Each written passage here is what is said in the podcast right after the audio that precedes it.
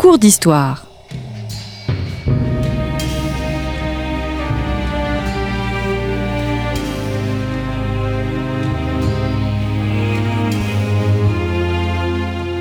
On retrouve Christophe Dickès. Bonjour à toutes et à tous, bienvenue sur Storia Voce, le podcast du magazine Histoire et Civilisation. Thierry Dutour, bonjour. Bonjour. Merci d'avoir répondu à notre invitation. Vous êtes maître de conférence HDR à Sorbonne Université. Ce n'est pas la première fois que vous venez au micro de Storia Voce. Je vous ai reçu ici même pour évoquer votre ouvrage La France hors la France, l'identité avant la nation, 12e, 15e siècle, un ouvrage paru chez Vendémiaire et vous venez de participer à l'ouvrage collectif La construction de l'État monarchique en France de 1380 à 1700 dirigé par Michel Figeac et euh, coécrit avec Gauthier Mingou et Pauline euh, Valade. Alors je recevais la semaine dernière le directeur de cet ouvrage, Michel Figeac, afin de mieux comprendre le concept d'État, et je recevrai la semaine prochaine Pauline Valade afin d'évoquer l'époque moderne. Vous l'aurez donc compris, chers auditeurs, nous allons nous pencher cette semaine sur l'histoire médiévale. Une première question tirée du tour. Dans votre introduction, vous en appelez à Marc Bloch en rappelant que les institutions politiques en général ne peuvent se comprendre qu'en prenant en compte les courants d'idées, la relation. Évoquer les institutions, c'est évoquer une communauté politique, euh, alors que le pouvoir précisément n'est pas envisagé comme une relation le pouvoir était envisagé comme une relation par euh, euh, Marc Bloch, mais il voulait surtout, je pense, rompre des lances contre une vision des choses consistant à insister peut-être exagérément sur l'autonomie des institutions par rapport à l'univers social dans lequel elles se concrétisent et dans lequel elles existent, et donc euh, devant une vision peut-être un peu trop juridique pourrait-on dire, sans que ce doive être pris comme une critique, bien entendu, de l'histoire du droit, qui au contraire est attentive euh, à la société dans laquelle les institutions prennent vie. Mais c'est avant tout ça qu'il voulait euh, qu'il voulait souligner. On ne peut pas comprendre les institutions sans comprendre les valeurs, les croyances, et l'organisation de la société euh, dans laquelle elle fonctionne. Hmm.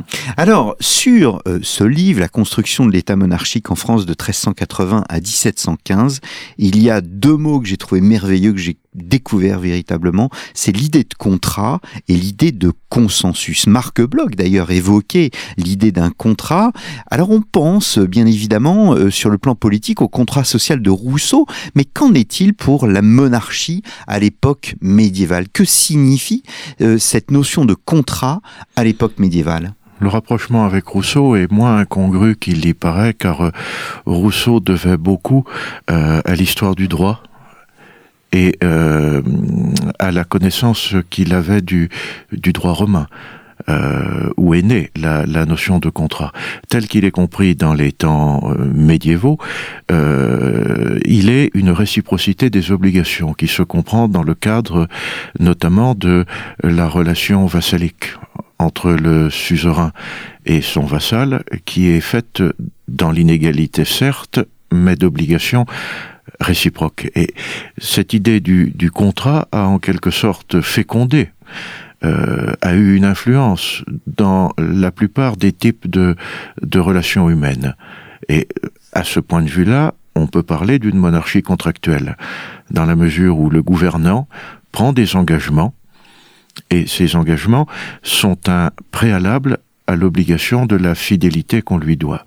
L'engagement du gouvernant vient chronologiquement avant la fidélité euh, qui peut lui, lui être due. D'où, au bout du compte, un mode de gouvernement euh, qui fonctionne par le consensus, dans lequel le gouvernant est autant arbitre que chef, au sens où on entendrait ce dernier mot hmm. aujourd'hui. Hmm. Alors on parle d'État, euh, puisque le thème de ce livre est la construction de l'État monarchique en France de 1380 à 1715, un, livre paru chez, Armand Collin. On parle de nation à tort, parce qu'il s'agit d'un anachronisme. Euh, vous avez évoqué dans votre ouvrage cité en début d'émission une identité française. Faut-il plutôt ici parler de dynastie à l'époque médiévale? Est-ce que la dynastie prime sur, au fond, l'ensemble des concepts. Oui, et notamment au plan politique, c'est-à-dire que la fidélité, l'allégeance vont à une dynastie dans le cadre d'une construction politique, mais à une dynastie. Et concrètement, à un moment donné, à une personne hmm. qui est le représentant de cette euh, dynastie. Ça ne signifie pas qu'il n'y a pas d'État mais ça signifie que l'État n'est pas conçu de la même façon qu'aujourd'hui. D'où d'ailleurs toutes les interrogations sur euh, la construction de, l'État. Le titre de l'ouvrage reprend l'intitulé du programme de concours, puisque c'est un ouvrage qui est destiné en toute priorité actuellement à ceux qui préparent un, un concours, et euh, son titre en reprenant euh, le programme du concours euh, reprend euh, par la force des choses l'idée de, quelque chose qui s'est construit dans une évolution et par conséquent d'un type d'État qui a fini par en remplacer un autre. Hmm. Ce qu'il ne faut pas oublier, c'est qu'avant celui qui a remplacé, il y en avait bien hmm. L'État précède la nation? Oui. Hmm. Et l'État l'a construit. Hmm. C'est d'ailleurs le cas le plus général euh, dans la construction des nations. Hmm. Euh, Massimo d'Azeglio, qui a été président du Conseil italien euh, au moment de l'unité, avait dit, la phrase est restée célèbre, nous avons fait l'Italie, maintenant il faut faire les Italiens. Faut-il parler euh, parce qu'on évoque la dynastie, donc la couronne, la couronne de France, faut-il euh, parler de la couronne de France, du royaume de France, puisque on ne peut pas parler de la nation France, puisque c'est encore une fois un terme anachronique. On peut parler de, euh, du royaume. Le royaume a une existence dans des frontières de souveraineté qui ont été définies au traité de Verdun en 843 par lequel les fils de l'empereur Louis le Pieux se sont partagés. Le royaume franc, donc le royaume est un cadre stable. Ses frontières, d'ailleurs, pendant plusieurs siècles, n'ont pas évolué, sauf sur des points de détail, et ne commencent à, réellement bouger qu'à la toute fin du, euh, du Moyen Âge. Et on peut parler de couronne à partir du moment où elle est conçue comme une sorte d'objet impersonnel, qui existe dans la succession de ceux qui l'incarnent, mais euh, un objet impersonnel qui ne cesse pas d'exister quand celui qui l'incarne meurt et laisse la place à un autre. Mm. À partir d'un moment, d'un certain moment, elle est conçue comme une espèce de personne morale. Mm. C'est Sugère, je crois, qui distingue euh, précisément la couronne de la, personne et qui, en quelque sorte, euh, euh, anonymise le, le cette, couronne. Au fond, le, le roi, le roi est mort, vive le roi. Il y a un principe qui est supérieur à la personne. C'est ça. Simplement, ce principe a mis du temps à sinon à s'élaborer sur le plan intellectuel, du moins à se concrétiser dans des pratiques politiques réelles. Le roi est mort, vive le roi, c'est le XVe siècle. Sugère, c'est le XIIe siècle. Donc Il, y a toute une évolution dans laquelle euh, prend forme dans des pratiques l'idée de l'impersonnalité et de la pérennité euh, de ce qu'on n'appelle pas encore, mais qu'on appellera l'État. Hmm. Alors, faisons un peu l'état des lieux, si vous me permettez l'expression, euh, Thierry Dutour. Le français, le français est minoritaire. Euh, il y a d'ailleurs une indifférence à l'unité linguistique. Oui, totale et absolue. Euh, totale et absolue, les constructions politiques médiévales sont très généralement plurilingues. Hmm. Le royaume de France l'est. On, sait très bien que dans son tiers sud, on parle des dialectes d'oc et euh, dans sa moitié nord des dialectes d'Oil qui, dans leur ensemble, constituent ce que nous appelons le, le français. Euh, donc il y a d'un point de vue linguistique deux France. Si on entre dans le détail, c'est encore plus compliqué que, euh, que ça. Mais ce n'est pas un cas particulier. Euh, les, le royaume d'Angleterre a été gouverné pendant plusieurs siècles par des rois dont la langue maternelle était le français, euh, des empereurs avait le français comme euh, euh, langue maternelle. Donc ce, n'est pas une situation particulière et, l'indifférence à ce qui pour nous serait une question linguistique est un cas général. Ce n'est pas un sujet. Hmm. Il n'y a pas de question linguistique. Il, y a des gens qui, qui, parlent une langue, ça les regarde. Euh, à partir du moment où ils remplissent les obligations euh, qui concrétisent la fidélité et qui sont les leurs. Hmm, hmm. Alors le droit lui-même n'est pas un droit euh, unifié. Est-ce qu'on peut parler malgré tout de l'émergence de ce qu'on appellerait un droit français? Non. Non. Le droit français, c'est une invention du XVIe siècle euh, qui est d'abord une invention euh, polémique dans le, le, le contexte d'un mouvement chez les juristes qui vise à secouer la tutelle du droit romain mm. sur le droit. C'est à ce moment-là que l'expression droit français apparaît dans les années 1560. Et elle n'est vraiment consacrée que par l'édit de Saint-Germain en 1679 euh, qui, qui prévoit un enseignement du droit français. Donc, pour les temps médiévaux, c'est un anachronisme complet que de parler de droit français. À moins que l'on entende par là un droit qui est lié à une langue et à des conceptions qui sont partagées dans un espace linguistique. Mais dans ce cas-là, français ne prend plus un sens culturel, français prend un sens, euh, ne prend plus un sens politique, prend un sens culturel. Et alors, il faut se, rappeler que la common law a d'abord été enseignée, pensée et écrite en français, hmm. avant de l'être en, anglais. Donc, il, il, y a des droits français. La rédaction officielle des coutumes au XVIe siècle. le droit est coutumier. Voilà, hmm. consacre la diversité euh, du droit positif qui est appliqué dans le royaume de France. Il y a des droits. Hmm. Alors, nous avons évoqué tout à l'heure l'idée du contrat.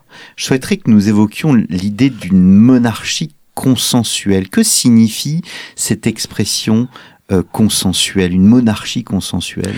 Ça veut dire des modes de gouvernement qui impliquent la consultation, la négociation, le consentement, dans des conceptions selon lesquelles euh, ce qui n'est pas conforme au droit est sans valeur, quelle que soit l'autorité dont émane un commandement, et dans lesquels on considère qu'une disposition a vocation à être appliquée si elle est applicable. Hmm. Et si elle n'est pas applicable, euh, elle est nulle et, non avenue. Donc on a tout un ensemble de procédures à, tous les échelons du fonctionnement euh, politique euh, dans lesquelles se réalise concrètement la consultation, le débat, la recherche de l'accord ce que j'appelle consensus. Euh, ça va de, du Conseil royal jusqu'aux assemblées de quartier qu'on réunit à Paris à un moment donné, euh, parce que le, roi de France demande un impôt aux Parisiens, alors on présente la demande dans des assemblées de quartier et, on discute. Hmm. C'est une cette relation gouvernée et gouvernant est absolument essentielle au quotidien dans la construction de l'État. Elle est l'État elle est un élément du fonctionnement de l'État. Mais elle nous rappelle que construction, parler de construction de l'État peut faire oublier que la formule incite à regarder les événements depuis leur point d'aboutissement. Hmm. Or, regarder les événements depuis leur point d'aboutissement n'est peut-être pas la meilleure façon de comprendre la façon dont les contemporains les, les ont vécus. Il est parfois utile d'inverser la perspective et de les regarder non pas depuis leur point d'aboutissement, la construction de quelque chose, mais à l'inverse, depuis la situation antérieure, et se poser la question de savoir comment les contemporains ont apprécié certaines innovations. Hmm. Je ne vous surprendrai peut-être pas en vous disant qu'ils ne les ont pas toutes appréciées et qu'ils n'ont pas eu sur toutes une appréciation positive. On va, on, va y revenir. Quelles sont les, les, conséquences du, du, du, consentement? Vous développez l'idée de, de, de, justice, le bien commun. Ce sont des, des concepts qui doivent être précisément une réalité dans l'exercice du pouvoir. Ils sont une réalité dans la mesure où ils sont censés justifier l'existence de l'action politique qui est censée poursuivre le bien commun. On considère qu'une une loi, pour mériter le nom de loi, doit être ordonnée au bien commun. Hmm. Et il y a là une différence fondamentale avec des conceptions postérieures, et parfois très postérieures, dans, laquelle, dans lesquelles ce qui qualifie la loi comme telle est l'identité de l'autorité dont elle émane. Il n'est pas question là de l'autorité de l'identité de l'autorité dont émane la loi, il est question de sa substance. Elle est ou elle n'est pas ordonnée au bien commun. Si elle n'est pas ordonnée au bien commun, elle est nulle et non avenue. Ce qui signifie que le monarque possède à la fois des droits mais aussi des devoirs. Est-ce qu'il n'a pas davantage de devoirs que de droits?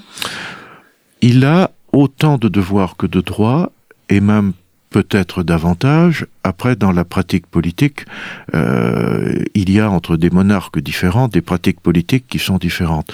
Mais dans un cadre qui s'impose à tout monarque et qui est déterminé par les conceptions que partagent ses contemporains. Hmm. Quand les contemporains pensent tous que euh, toute disposition que nous appellerions législative doit être ordonnée au bien commun, alors c'est un cadre qui s'impose au monarque. Hmm. Parfois on peut le contourner, quand on le, on le contourne de façon un peu trop visible, euh, on s'expose à des, conséquences politiques euh, qui peuvent être graves. Hmm, Peut-être euh, nous allons citer des, noms si vous le voulez bien. Bon, la période est très longue, 1380 à 1715, mais sur la période médiévale, quels, sont les rois les, plus déterminants dans l'élaboration, la construction de l'État monarchique en France? Est-ce Charles VII qui est très décrié, qui a été réhabilité par Philippe Contamine, euh, et puis encore dernièrement par Amable Sablon du Corail dans son livre sur la guerre de Cent Ans, ou est-ce euh, par exemple un Louis XI Je vous avoue que je suis assez dubitatif devant les entreprises qui se présentent comme euh, cherchant à réhabiliter tel ou tel, euh, comme si fondamentalement l'opinion que l'on a sur l'action de, de, de tel ou tel individu euh, devait être quelque chose euh, qu'il faut retenir, dont il faut s'informer, euh, qu'il faut ensuite corriger parce qu'on veut réhabiliter. Je, je crois qu'il y a là-dedans une espèce de, de, de vanité, euh, en même temps qu'une une importance euh, attachée à, l'action individuelle et aux motivations euh, de tel ou tel monarque, euh, qui certes ne manque pas d'intérêt, est un objet légitime d'investigation, mais conduit à un peu trop passer sous silence les cadres dans Hmm. lesquels s'inscrit nécessairement l'action. Celui qui est roi euh, n'opère pas dans le vide. Il opère dans un cadre déterminé par euh, les conceptions de ses contemporains, par les pratiques politiques qui sont usuelles et qui par conséquent sont considérées comme la norme euh, par tout le monde. Et euh, par ailleurs, son action euh, tient compte d'un rapport de force qui est susceptible d'évoluer.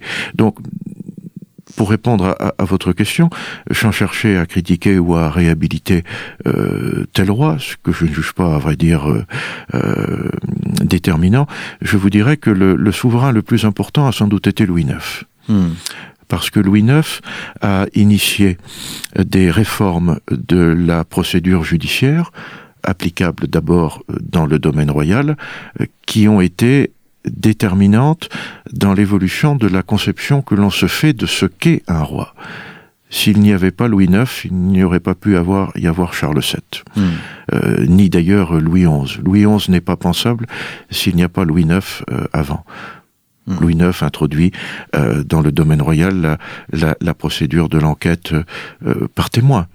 Euh, Sous Louis IX, euh, la Cour réunie pour siéger en Parlement euh, évolue pour donner naissance à ce qu'on appelle plus tard le Parlement, c'est-à-dire celui de Paris, celui du roi, et qui est une, cour d'appel pour l'ensemble du territoire de souveraineté du roi de France. Et par conséquent, le, le- le Parlement juge en appel des cas, et de ce fait, cet organe qui devient une cour de justice peuplée de juristes professionnels, se trouve avoir sur euh, l'interprétation du droit et donc des coutumes une influence considérable et de plus en plus à, à l'échelle du royaume. Hmm. Et puis Louis IX, dans, dans la conception qu'il se fait de, euh, de son rôle, euh, insiste beaucoup sur la dimension sacrée du pouvoir royal. Et euh, si on ne, on- on ne voit pas ça, on a du mal à comprendre le recours plus ou moins voyant que fait un Louis XI à la notion de lèse-majesté, Hmm. Qui elle-même a, a une histoire. Hmm. Donc, indépendamment des gentils et des méchants, de ceux qui ont basculé, si j'ose me permettre, cette référence du côté du côté obscur et les autres, il y a de telles évolutions de, de fond qui Mhm. rendent quelque chose possible ou pas. Alors il y a une chose sur laquelle euh, vous arrêtez qui est très intéressante, c'est que bien évidemment l'État a des difficultés, il doit faire face à des à des forces que l'on va appeler centrifuges, euh, mais il fait face aussi à une force qui est euh, un peu nouvelle que décrivait un, un certain Bernard Guenet, le regretté Bernard Guenet, c'est le c'est le scepticisme, c'est euh, l'opinion publique qui naît précisément à, à, à cette époque.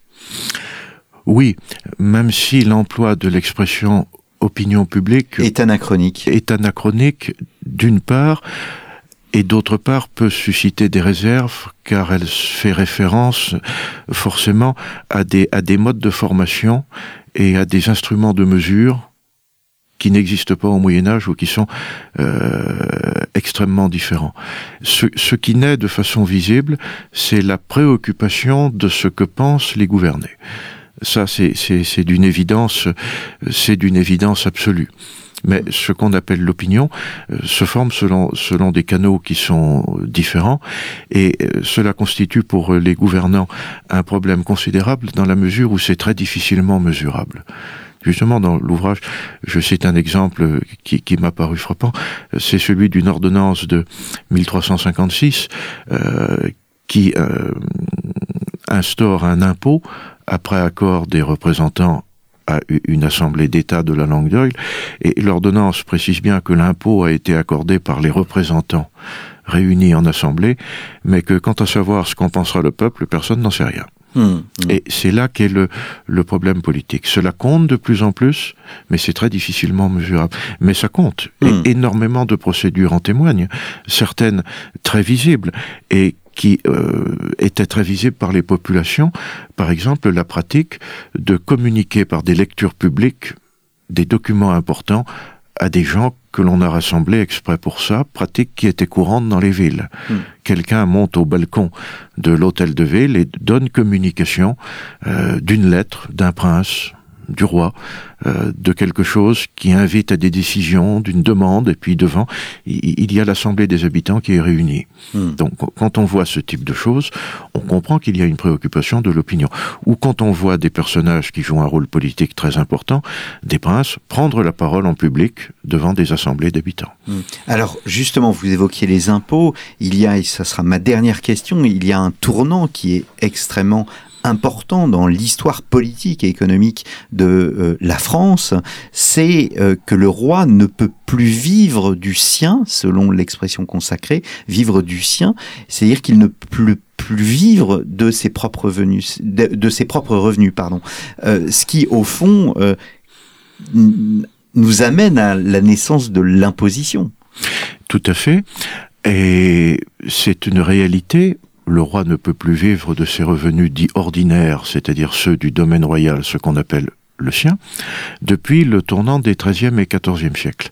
Mais si vous vous placez dans la première moitié du XVIe siècle et que vous regardez les préambules des ordonnances royales, vous y verrez toujours que le roi sollicite de la bienveillance de ses sujets qu'ils veulent bien l'aider dans ses devoirs en acceptant un impôt et vous n'avez jamais dans ces préambules la moindre menace Hmm. en cas de, de, de refus. En un sens, on peut dire que de ce point de vue-là, euh, nous avons un, phénomène qui est très ancien parce qu'il résulte de la croissance économique et de la diffusion de euh, l'économie monétaire.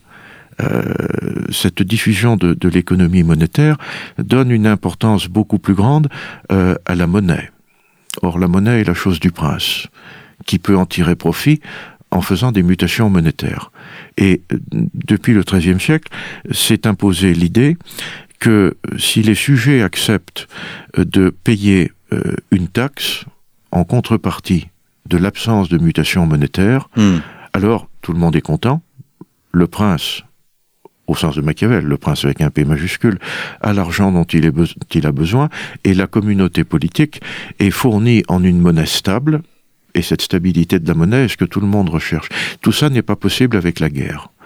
Parce que la guerre impose des dépenses considérables et euh, rend le, le- le problème tellement aigu que l'impôt connaît un accroissement, un développement, il y a davantage d'impôts, il y a une généralisation, etc. Mais dans un cadre de pensée qui rend encore assez douteux, jusqu'au début du XVIe siècle, le droit du roi à percevoir de l'argent sur la propriété de ses sujets, étant bien entendu que la souveraineté n'est pas la propriété, et qu'être le souverain ne signifie pas qu'on est propriétaire du bien d'autrui. Hmm. Le roi n'est pas propriétaire du bien de ses sujets. Donc qu'il puisse les taxer est quelque chose qui ne va pas de, De soi. de soi. Les, les Français s'y sont habitués, bon gré mal gré. Heureux si, temps. si tant est qu'ils le soient vraiment. Euh, en tout cas, ils protestent moins qu'avant. Merci beaucoup euh, Thierry Dutour d'être venu à notre micro. Vous êtes co-auteur de la construction de l'État monarchique en France de 1380 à 1715, co-auteur avec Gauthier Mingou et euh, Pauline Valade. Euh, donc ce livre paru chez Armand Collin et qui rentre dans le cadre de la question du CAPES et de l'agrégation. Si vous n'avez pas écouté l'émission avec Michel Fijac, enregistrée la semaine dernière, n'hésitez pas à l'écouter dans nos archives et je recevrai la semaine prochaine pour les moderne, Pauline Valade. Merci beaucoup. Je vous remercie, moi aussi, d'avoir bien voulu m'inviter, d'inviter les co-auteurs et le, directeur de cet ouvrage. Et j'espère que euh, le compte-rendu que nous en faisons intéressera vos auditeurs. Merci beaucoup. Et donc, chers auditeurs, chers fidèles auditeurs, je vous donne rendez-vous la semaine prochaine pour un nouveau numéro du des cours d'histoire.